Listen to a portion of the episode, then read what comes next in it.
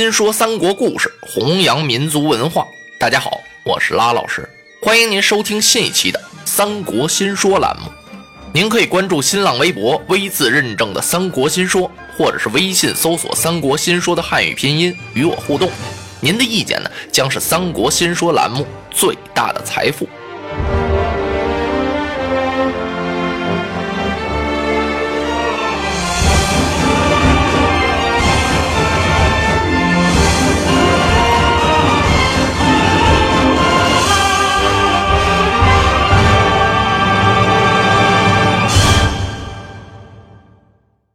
孟德中箭落马，他今儿啊，幸亏骑的这匹宝马绝影啊，要换匹别的坐骑啊，曹操的命早没了。不管怎么样，这马有多大耐性啊？身中十几箭，他还把曹操啊由河那边给驮到这边来了。这可真是骏骑积水奔波过，堤畔仍存旧马踪啊！今天五阳玉水河边呀，是仍有曹公的马迹呀。曹操这一落马，他儿子曹昂啊，赶快过来把父亲扶起来，把自己的战马让与父亲，让他父亲赶快催马加鞭。可怜曹昂啊，是死在乱军之中，被人家给剁为肉酱啊！曹操在半路上啊，这才碰上了他的残兵败将，把这些人收拢到了一块儿。曹操刚喘一口气儿，有人来报，可了不得了，怎么了？他手下的大将于禁。造反了，杀死了无数青州兵。呀！曹操用手一推胡须，心里是万分难过呀。这可真是福无双至，祸不单行啊！我大将于禁怎么好端端的反了？正在这时，有探马来报，于禁已经在前面是扎住了人马。曹操一听，告诉夏侯惇、李典、乐进，赶快迎敌。于禁真反了没有？那是怎么当的事儿呢？他们怎么自己杀起自己人来了呀？感情夏侯惇带的这些青州兵啊，太坏了，是到处烧杀抢掠，无恶不作，老百姓啊怨声载道。于禁一看，这还了得！我要是不收拾了他们，那怎么能够稳住民心呢？为此，他才杀死了不少青州兵。然后他听说曹丞相到了，他扎住阵脚，于禁摆了一个一字长蛇大阵。这时候啊，张绣领着追兵也来了。于禁是催马上前，大战张绣。夏侯惇、李典、乐进一看，于禁和张绣打上了，那咱们也帮着杀吧，一起上前呀，把张绣杀的大败，杀散了张绣的追兵之后，于禁这才来见曹丞相。见丞相是插手一施礼，曹操佞然打量打量于禁，哎，于将军因何烦我？于禁一听。微微一笑，他就把自己收拾青州兵的事情啊跟丞相说了。曹操点了点头啊，那你为什么不早早前来禀报于我呢？这意思就是说呀，那有人在我跟前告你了，也就是冤枉你吧？你怎么不来跟我解释解释啊？于禁听到这儿，启禀丞相，末将觉得退敌势大，分辨事小。哦，曹操暗挑大指啊。好一个退敌势大，分辨事小啊！有人冤枉我算什么呢？我得先把追兵杀退。文泽，啊啊！曹操看了看于禁，遇水之战吾甚狼狈。将军在这乱军之中能整兵讨报，坚垒有不可动之节，虽古之名将，何以加之？曹操夸赞了于禁几句，不容易啊。说我呀，身为宰相，让人家张绣呢给杀的这么狼狈，可你呢，在乱军之中还能够整顿兵马，杀退敌兵，有不可动摇之节。虽然古代有很多名将，那谁能比得了哦？当时他赐给了于禁金器一副，封于禁为益寿亭侯。刚封完于禁，曹操是翻身下马，放声大哭啊，把众将都给哭傻了。丞相这怎么了？怎么走到半道这么伤心呢？大家过来一解劝，这才明白，感情曹操啊是在哭大将典韦呢。他吩咐人啊设摆香案，就在路边祭奠典韦将军。先祭奠典韦，然后呢再祭奠他的侄子曹安民和儿子曹昂。最后啊，连大宛马、绝影良驹他都祭奠了。哎呦，曹操哭的这伤心呢，大伙儿啊无不落泪。众将钦佩无比，丞相啊待人至厚啊。你看看儿子侄子他都没哭，他哭的是典韦。曹操是从心里边往外悔恨呢。这员虎将啊伤的太不值了。祭奠完毕，班师回了许都。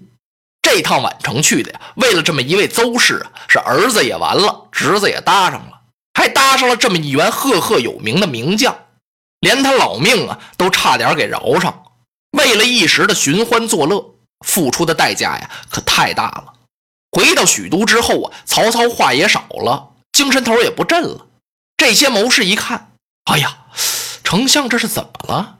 有人就来问荀彧，说丞相是不是因为儿子死了，侄子也没了，为这个事情伤心呢？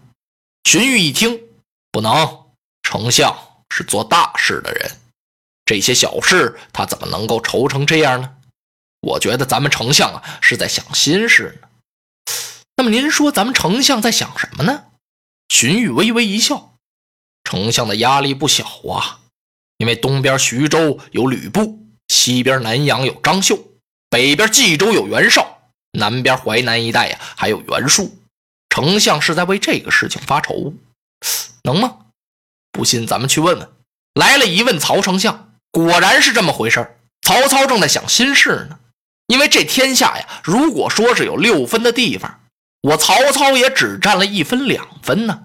那四五分都在别人的手里，他的心头患不少啊。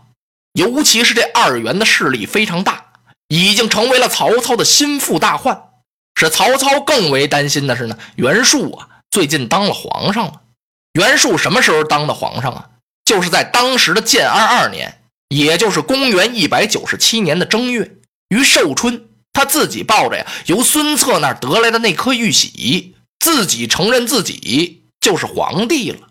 曹操所担心的呢，就是怕袁术啊和吕布勾结起来，那可就等于是猛虎生意了。因此啊，他心里很烦恼。荀彧和众谋士来了，这么一问。他把这心事就对大家说了，果然曹丞相的心事叫荀彧给猜着了，大家都很佩服荀先生啊。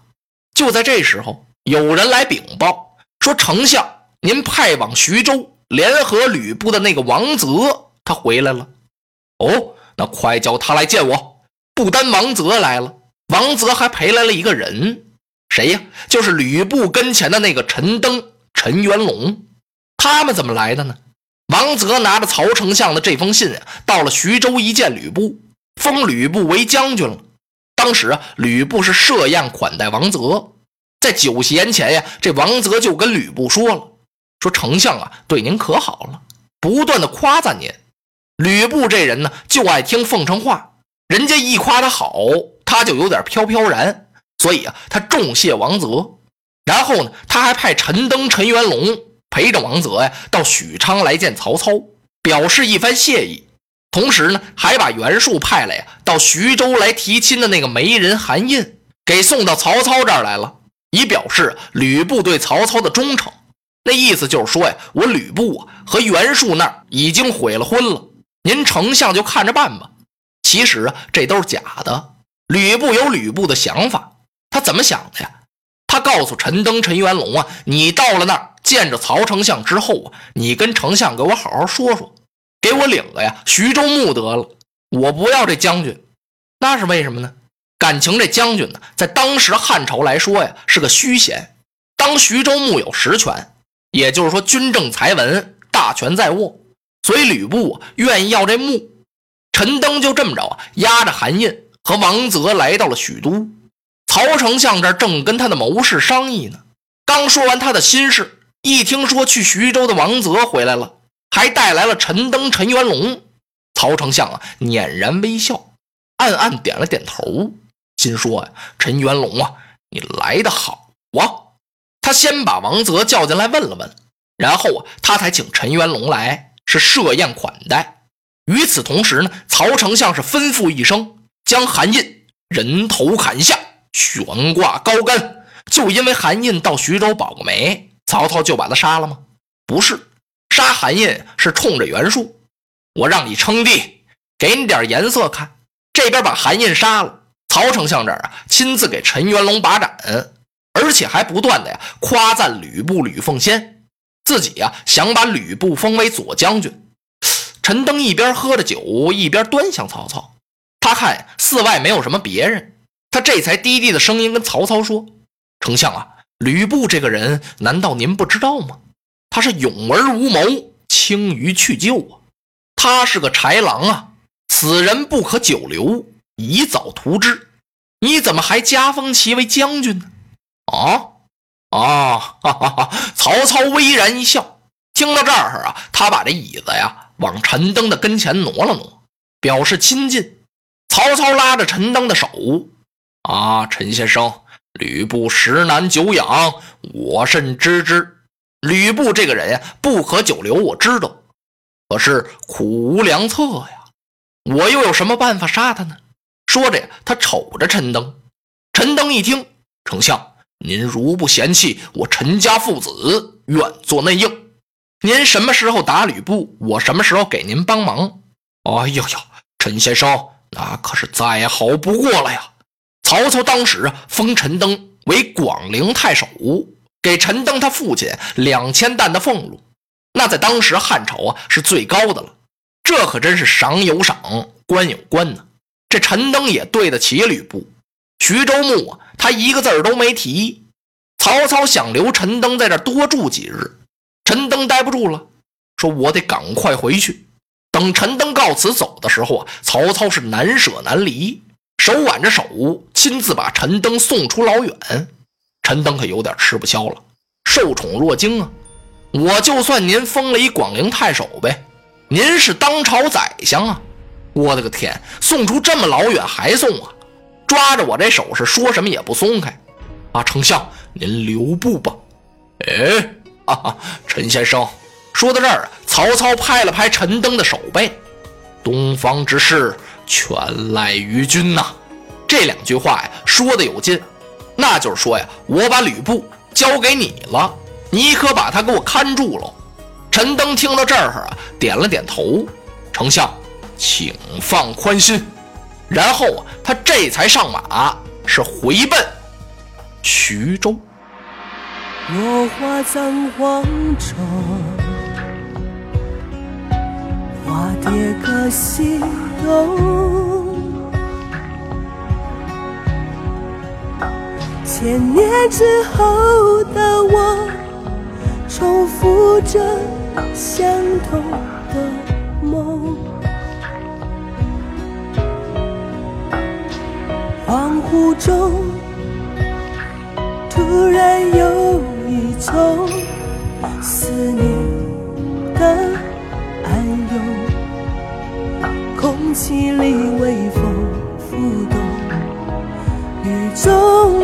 众不同的香浓，穿越了时空，穿越宿命无穷的捉弄，让四季随风，却突然发现。那条线一直在你手中，穿越了时空，穿越千生残留的疼痛，隔世的相拥，唤起我心中沉睡多年。